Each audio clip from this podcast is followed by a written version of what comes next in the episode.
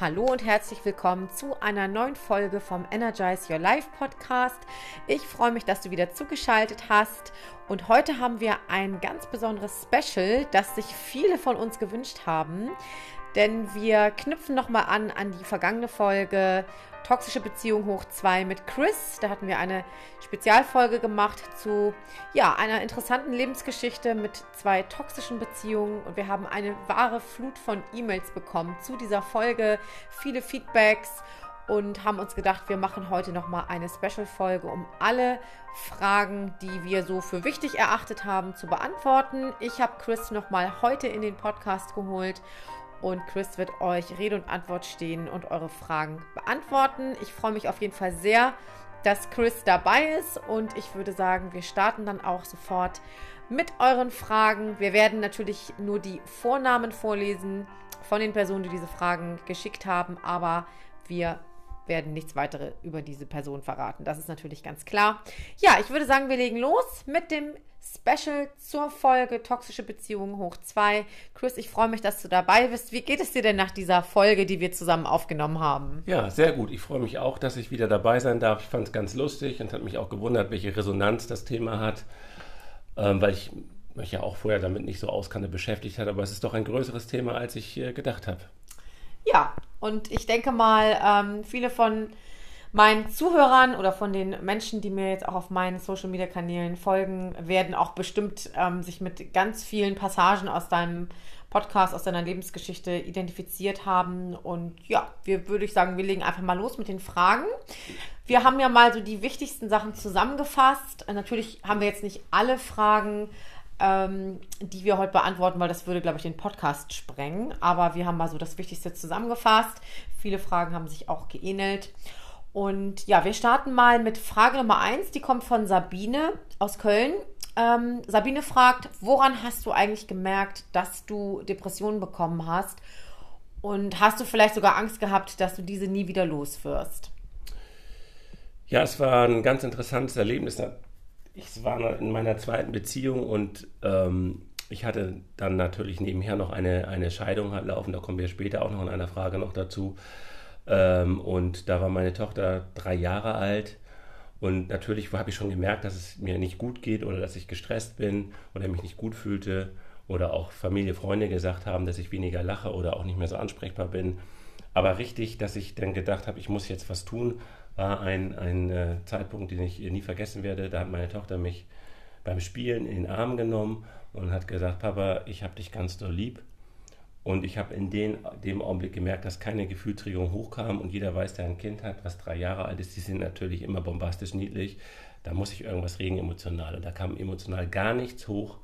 Und das war der Punkt, wo ich äh, gemerkt habe, ich brauche Hilfe und die habe ich mir da auch gesucht. Ja.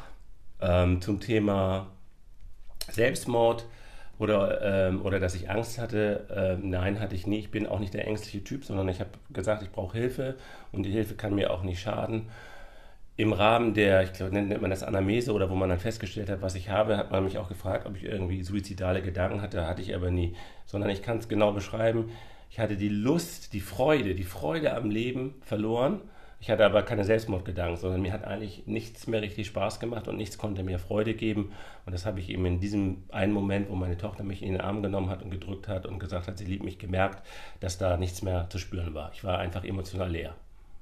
Ja, und nun weiß man ja bei Depressionen, dass ein, ja, was du auch gesagt hast, ein großes Gefühl der Freudlosigkeit, aber auch der Hoffnungslosigkeit ähm, und auch ja, negative Gedanken in Bezug auf die Zukunft existieren. Also viele Menschen mit Depressionen, die haben wirklich die die Zuversicht in die Zukunft verloren. War das bei dir auch so, dass du, dass du gedacht hast, Mensch, jetzt habe ich eine Depression und irgendwie, das fühlt sich so an, als wenn das vielleicht nie wieder weggeht, als wenn ich das nie wieder loswerde. Hast du da auch Angst gehabt, dass du damit jetzt ja, vielleicht ewig leben musst?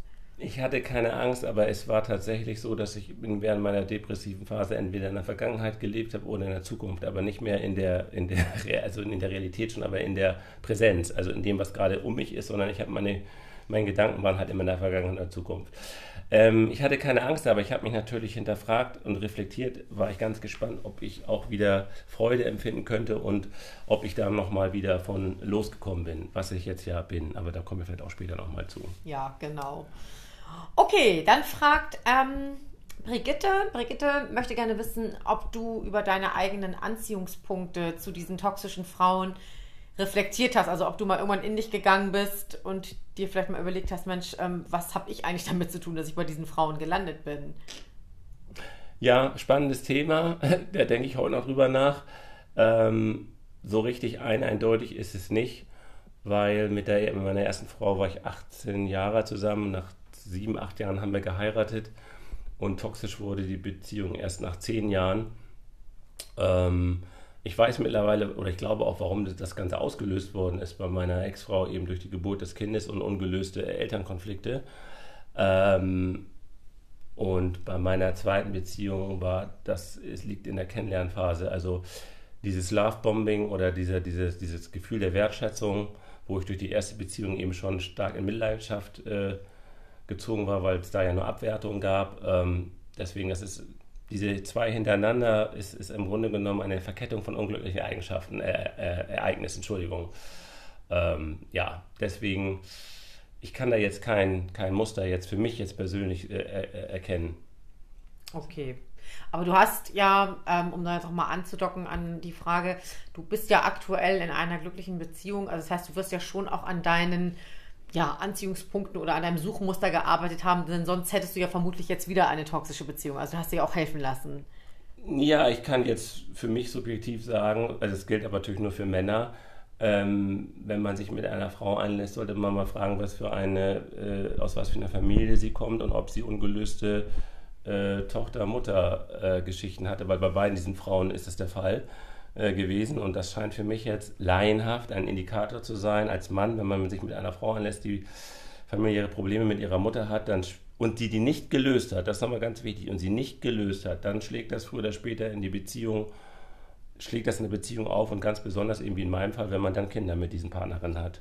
Mhm. Ja, gut, kann natürlich auch immer ein Mutter, äh, ein äh, Tochter-Vater-Konflikt sein, aber klar, mit den Müttern gibt es natürlich auch das ein oder andere Thema, das auf jeden Fall dann geklärt werden sollte, ne? weil sich das ja immer wieder in Beziehungen dann auch zeigt, unsere ungelösten Themen.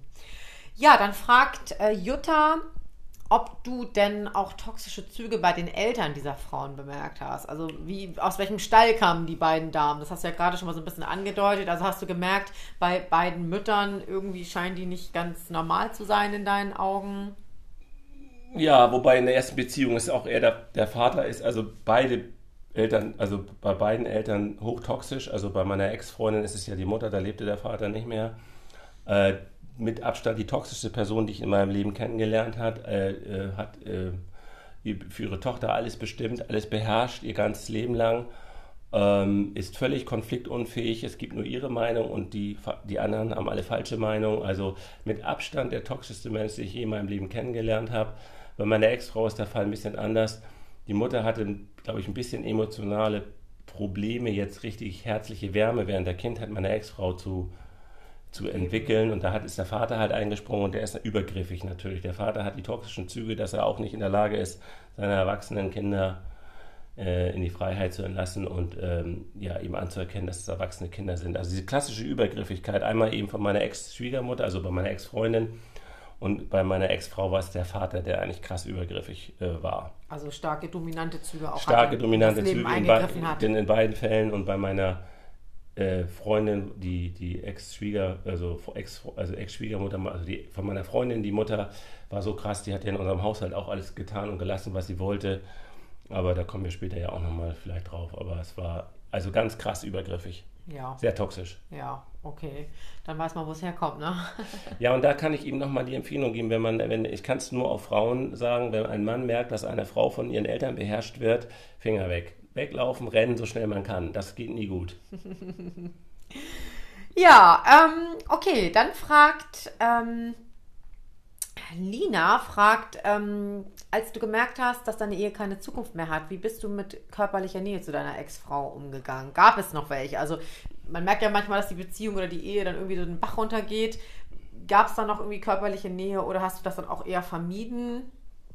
Naja, es ist dann eigentlich, ja, es ist normal, es entwickelt sich, ne, also entfremdet man sich vor allen Dingen äh, bei Meinungsverschiedenheiten bin ich ja sowieso immer, im durfte ich sowieso immer im Gästezimmer schlafen. Also ja, das kann ich nur bestätigen. Das ist, äh, Das ist aber, denke ich, in allen Beziehungen so. Wenn, wenn die Beziehung nicht mehr intakt ist, hat das immer einen Einfluss auf die Sexualität. Also du wurdest quasi ausquartiert in der Ehe. Dann ich wurde da schon ausquartiert, genau. Ja, okay, ja gut, da kann man, also damit kann man natürlich die Frage auch beantworten. Ne? Es gab eine räumliche Trennung und dann genau. Ist es mit körperlicher Nähe ja auch ein bisschen schwierig. Ne? Ja, oh wei. Okay, dann fragt Peter, ähm, was war denn das Schlimmste für dich, was dir diese toxischen Partnerin oder Ex-Partnerin angetan haben? Ja, im ersten Fall ist halt, dass meine Ex-Frau meinen Sohn gegen mich aufgehetzt hat in einer Tour und äh, ja, ihn bis, mit heute mit, äh, mit Unwahrheiten äh, füttert. Man hat da als, als Mann, kann man auch so sagen, oder Vater eigentlich keine, keine Chance, die, die ganzen Lügen, die da ähm, erzählt werden, irgendwie richtig zu stellen. Ich habe das auch versucht, gerichtlich, also über Wechselmodelle irgendwie zu glätten, aber es ist, äh, kann ich auch allen sagen, ist eigentlich hoffnungslos. Denn ja, das, die hat im Grunde genommen, mein Sohn und ich sind heute entfremdet und das ist äh, ihr Werk durch ihre ja, Art eben. Also sie hat einen starken Einfluss auf das Kind und das ist quasi zu deinen Lasten. Genau, sie hat stark negativen Einfluss auf das Kind und heute würde ich fast so weit gehen, dass mein Sohn ähnlich narzisstische Tendenzen wie meine Ex-Frau hat. Hm. Und wie ist es mit der Ex-Beziehung, mit der du jetzt die Tochter hast? Da war das Schlimmste, dass ihre Mutter im Grunde genommen äh, auf mich gehetzt hat. Die, die, wie gesagt, das war eine so krasse, toxische Person, die in, in unser Leben eingegriffen hat und sie konnte sich nicht oder will sich auch, weiß nicht, ob sie heute dagegen wehren will, aber sie konnte sich damals nicht wehren. Und dann hat sie eben auch diese Ex-Schwiegermutter versucht, eben, also erst ähm, ihre Tochter gegen mich aufzuhetzen, meine, meine eigene Tochter gegen mich aufzuhetzen und sie, ja, sie ist eben eine krasse Alkoholikerin, die jeden Tag mindestens eine Flasche Wein trinkt. Und es gab also so krasse Übergriffe, dass sie auch mit meiner Tochter äh, im Auto äh, gefahren ist, äh, ohne dass meine Tochter angeschnallt ist, einfach im Kofferraum saß mit einem Hund. Und äh, ich war natürlich entsprechend äh, wütend und habe ihr auch gesagt, das ist überhaupt nicht in Ordnung. Und ja, sie, meine Ex-Freundin hat dann nur gegrinst und gesagt, ja, ich bin ja nicht meine Mutter, ich kann da auch nichts für. Ja, das war schon so krass, also die, auch die Sicherheit meiner Tochter zu gefährden, weil diese Person eben sich über alles hinwegsetzt. Ja, also man merkt an der Stelle, so wenn du jetzt erzählst, dass schon eine starke Dominanz auch von den, von den Müttern dieser, dieser Ex-Partnerin ausging oder von den Eltern. Also eine sehr starke ja. Dominanz, ein sehr starkes Eingreifen in, in das eigene Leben da war. Und ja, gut, klar, das ist natürlich ähm, mit Sicherheit eins der schlimmsten Dinge, die einem dann widerfahren können, ne? gerade wenn es dann auch noch um Kinder geht. Ja, dann fragt Jochen, ähm, was glaubst du, ist bei deinen Ex-Partnerinnen in der Kindheit schiefgelaufen, dass sie sich eigentlich so entwickeln konnten? Jetzt hast du ja gerade schon so ein bisschen was erzählt über die Eltern. Also glaubst du, es hat an emotionaler Wärme gefehlt, an Fürsorge oder eher an zu viel Fürsorge? Was, wie würdest du das vielleicht so beschreiben? Es ist immer ein Sammelsurium. Wer kann schon von sich sagen, dass er perfekte Eltern hat und wer, und ich bin heute auch ein Vater, ich bin auch nicht perfekt, sondern es ist immer eine Mischung aus ähm, Schief, also Schieflage der Eltern und dann eben muss man auch ein Kind sein, was eben völlig unreflektiert nicht in der Lage ist, diese Konflikte aufzulösen. Ähm, ich selber äh, hatte auch meine Probleme äh, in meiner Familie, aber letztendlich kann man das auch äh, lösen. Äh, ich hatte auch nicht unbedingt eine einfache äh, Kindheit, aber äh, letztendlich diese Konflikte, da muss man eben mit sich selbst, da kommen wir vielleicht auch nochmal später, da kommt eine Frage dazu, äh, muss man sich selbst sein Leben stellen. Und die, bei diesen beiden, ein toxischer Mensch grundsätzlich, da sind immer die äußeren Umstände schuld, die anderen irgendwie. Und dann, das ist schwierig, dann zu Lösungen zu kommen, wenn immer die anderen schuld sind und man selbst ja eigentlich nichts tun muss. Das ist die Komfortzone, in der eigentlich wenig dann passieren kann. Kein Wachstum, kein geistiges, menschliches. Ja, ja, ja, ja. in der halten sich leider noch viel zu viele Menschen auf in der Komfortzone. Okay, dann fragt äh, Stefanie, haben deine Ex-Partnerin neue Partner und wenn ja, wie gehst du damit um? Ich wünsche den jeweiligen Partner, wenn denn da welche sind, äh, viel Spaß und äh, viel Erfolg. Äh, bei meiner Ex-Frau, soweit ich weiß, hatte die nie wieder nach mir, wir sind jetzt ja über zehn Jahre getrennt, nie wieder eine ernsthafte Beziehung. Äh, soweit ich das auch ja, verstanden habe von meinem Sohn, ähm, halte ich auch, wenn sie sich nicht ändert, für völlig hoffnungslos. Ja, und bei meiner Ex-Freundin, da sehe ich ein bisschen mehr Hoffnung, weil sie die nicht so krass ist, sondern die, die hat Möglichkeiten, wenn die ja an sich arbeiten könnte in einigen Bereichen und vor allen Dingen äh, ihre Mutter aus ihrem Leben ausschließt, hat sie auch eine Chance. Solange sie ihre Mutter ihr Leben beherrschen lässt, sehe ich da auch schwarz. Also schwierig, was das. Schwierig, aber also man muss einen Mann finden, der das, das mitmacht. Und wer will schon so einen Mann haben, der, der sich von seiner Schwiegermutter erzählen lassen, äh, lässt in seinem Haushalt, wie er zu leben hat. Was soll das für ein Mann sein? Ja, schwierig. Aber das wird ja oft dann auch nicht reflektiert, vielleicht, ne? So. Genau, also ich halte es für schwierig, ja. Ja. Dann kam eine Frage ähm, von Patricia. Gab es mit deiner Ex-Ehefrau einen Scheidungskrieg und wenn ja, wer hat dir geholfen, den zu überstehen? Tja, es gab einen Scheidungskrieg äh, wegen vieler unverschämter und komischer äh, Forderungen meiner Ex-Frau. Im Wesentlichen ging es darum, für sie die Scheidung in die Länge zu ziehen und äh, lebenslang bis zu meinem Tod Unterhalt zu fordern, in auch einer äh, Höhe, die völlig, also sie wollte mehr als die Hälfte haben. Und geholfen hat mir am Ende, ich bin ja, haben wir am Anfang gesagt, in eine Depression ähm, geschlittert.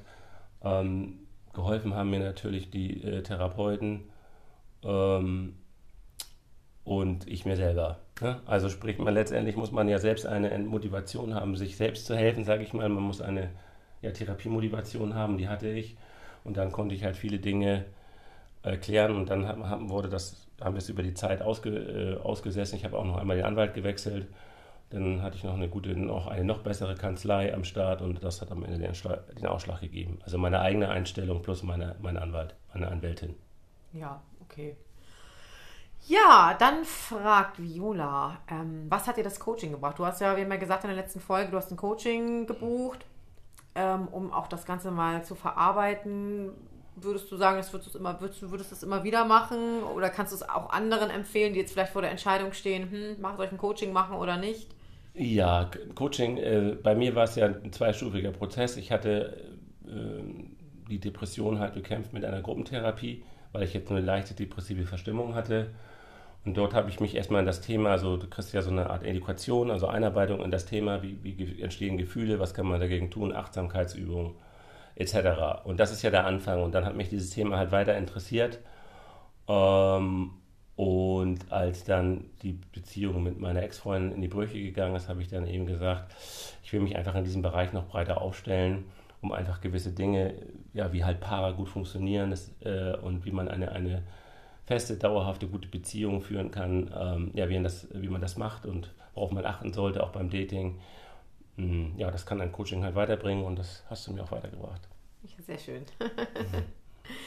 ähm, dann fragt Katharina, hattest du Momente, in denen du es bereut hast, mit zwei toxischen Frauen Kinder zu haben? Ist auch eine spannende Frage, ich finde.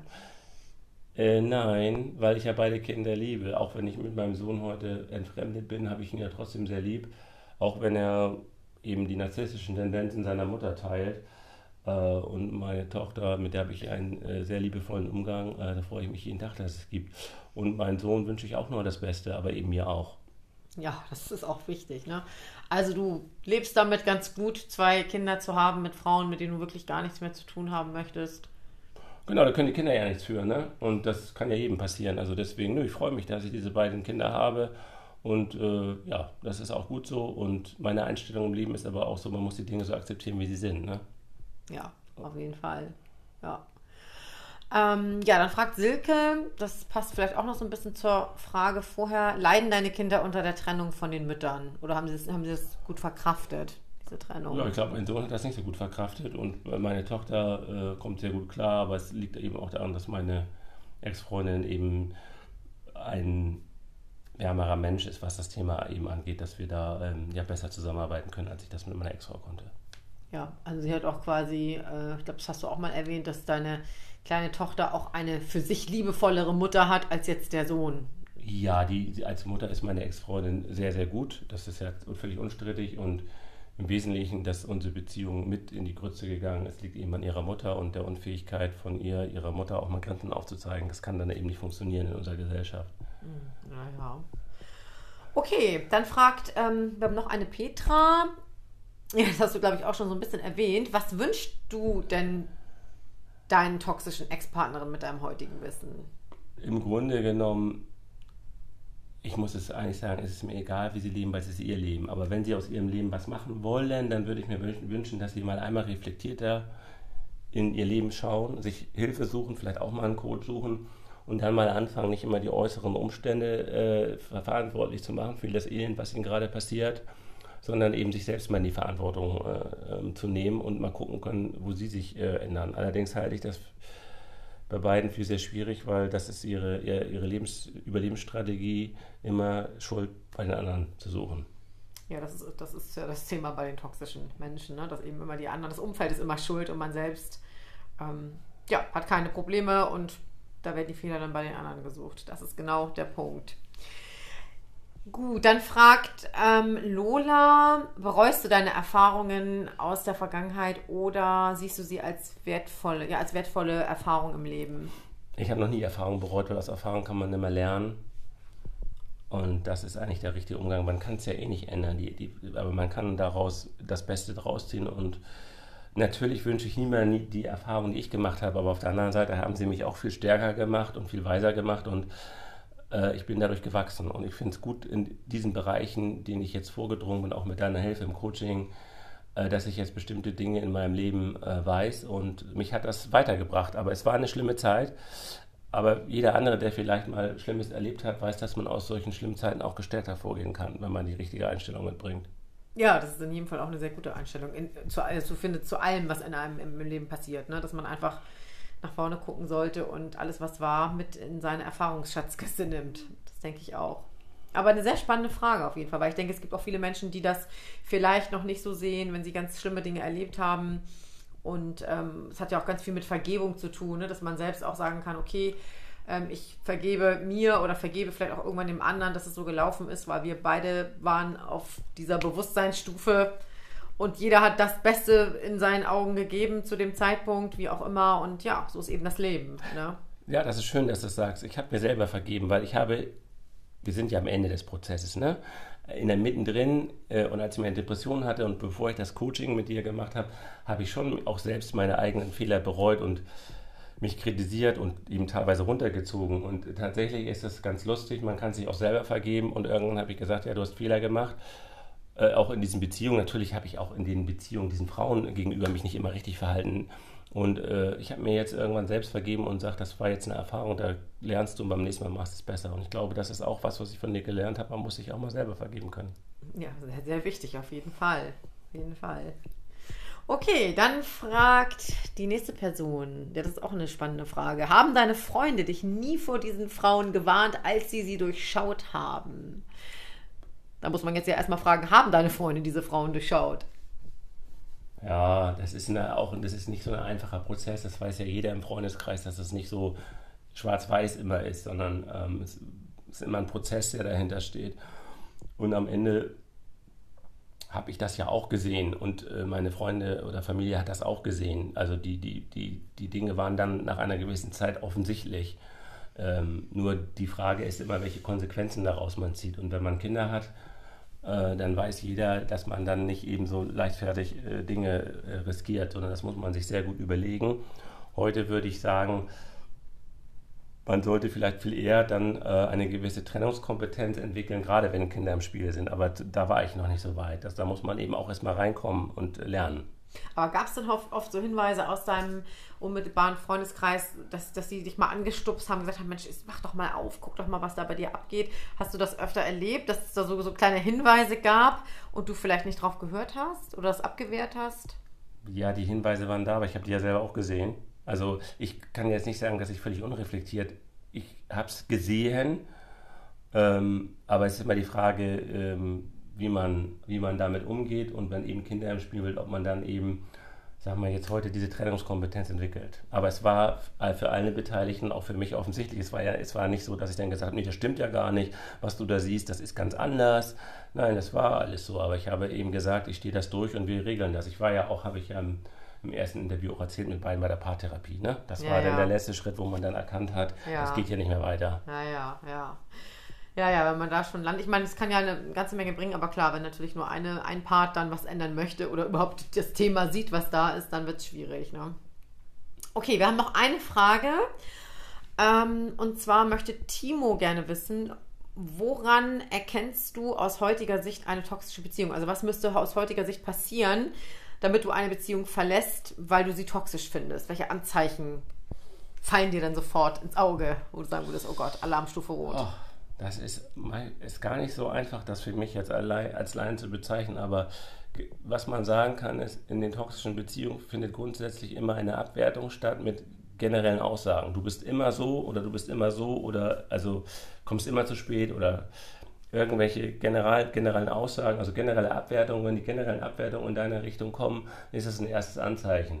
Und das, was meines Erachtens unumstößlich ist, also bei beiden Beziehungen sich dann gezeigt hat, ist, dass keine Konflikte mehr gelöst werden in einer konstruktiven Art und Weise, sondern es ist ultimativ äh, bezeichnend, dass ich, also du, der andere, immer schuld an allem ist. Es, werden, es werden, können Monologe gehalten werden, was man alles falsch gemacht hat. Im Grunde genommen habe ich bei beiden Beziehungen am Ende mehr oder weniger eine Liste bekommen, was ich eigentlich alles ändern müsste. Und der andere hat dann entweder schon gesagt, ich, ich habe ja keine Fehler mehr oder ich habe meine Fehler schon abgestellt, ich muss nichts mehr tun. Und das hat sich auch ganz krass in der Paartherapie gezeigt. Also das war der Schlüsselmoment immer in beiden Therapien. Ich muss eigentlich nichts ändern, alles musst du ändern. Und wenn man an dem Bereich ist, kann ich auch nur sagen, rennen. Einfach nur rennen. Oh mein Gott, ja. Und hat die, was hat die Therapeutin, wie hat die darauf reagiert? Die reagieren ja dann immer sehr diplomatisch, ne? das muss man dann auch sagen. Also der eine, der bei, bei meiner Ex-Frau hat dann schon gesagt, äh, ja, sie müssen auch hier und da an sich arbeiten. Und daraufhin hat meine Ex-Frau ja auch sofort gesagt, ein Therapeut muss gewechselt werden. Ach ja, okay. Genau, das war ja auch im ersten Interview, habe ich das schon angedeutet gehabt. Ja, ja, ja, ja, das ist natürlich dann aussichtslos. Ne? Genau, die, das ist im Grunde genommen, erkennt man das daran, die Unfähigkeit, ähm, Konflikte konstruktiv zu lösen, indem man sich, man kann eigentlich auch keine Vereinbarung mehr schließen mit solchen Menschen, wie man ein Problem löst. Also wer was wie macht und es im Grunde genommen musst du, also ich in dem Fall immer was machen und die anderen, naja, passt schon so irgendwie. Daran erkennt man es eigentlich.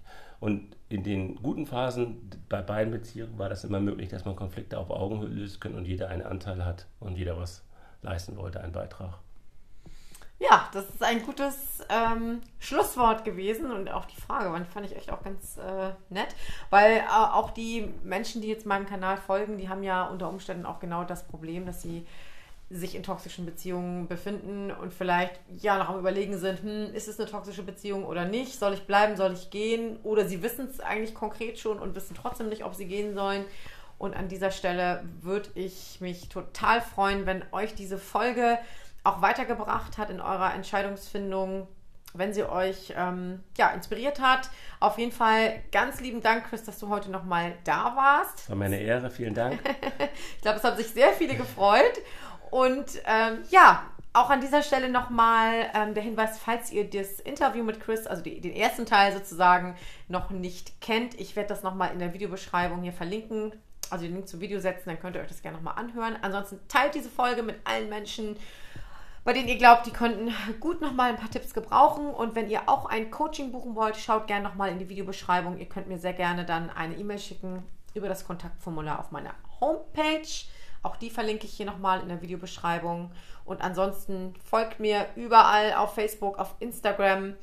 Kommt auch gerne in meine Facebook-Gruppe raus aus toxischen Beziehungen. Da findet ihr auch viele gleichgesinnte Menschen, die sich auch, ähm, genau wie ihr, vielleicht gerade in schwierigen Situationen befinden Schaut da auch gerne mal hier nochmal in die Videobeschreibung. Auch da findet ihr den Link. Ja, und ansonsten bleibt mir nur noch an dieser Stelle zu sagen, also nochmal lieben Dank, dass du da warst. Ich habe mich sehr gefreut. Ich wünsche euch allen eine schöne Zeit. Bis zum nächsten Podcast und ja, alles Liebe. Bis dann. Ciao, ciao.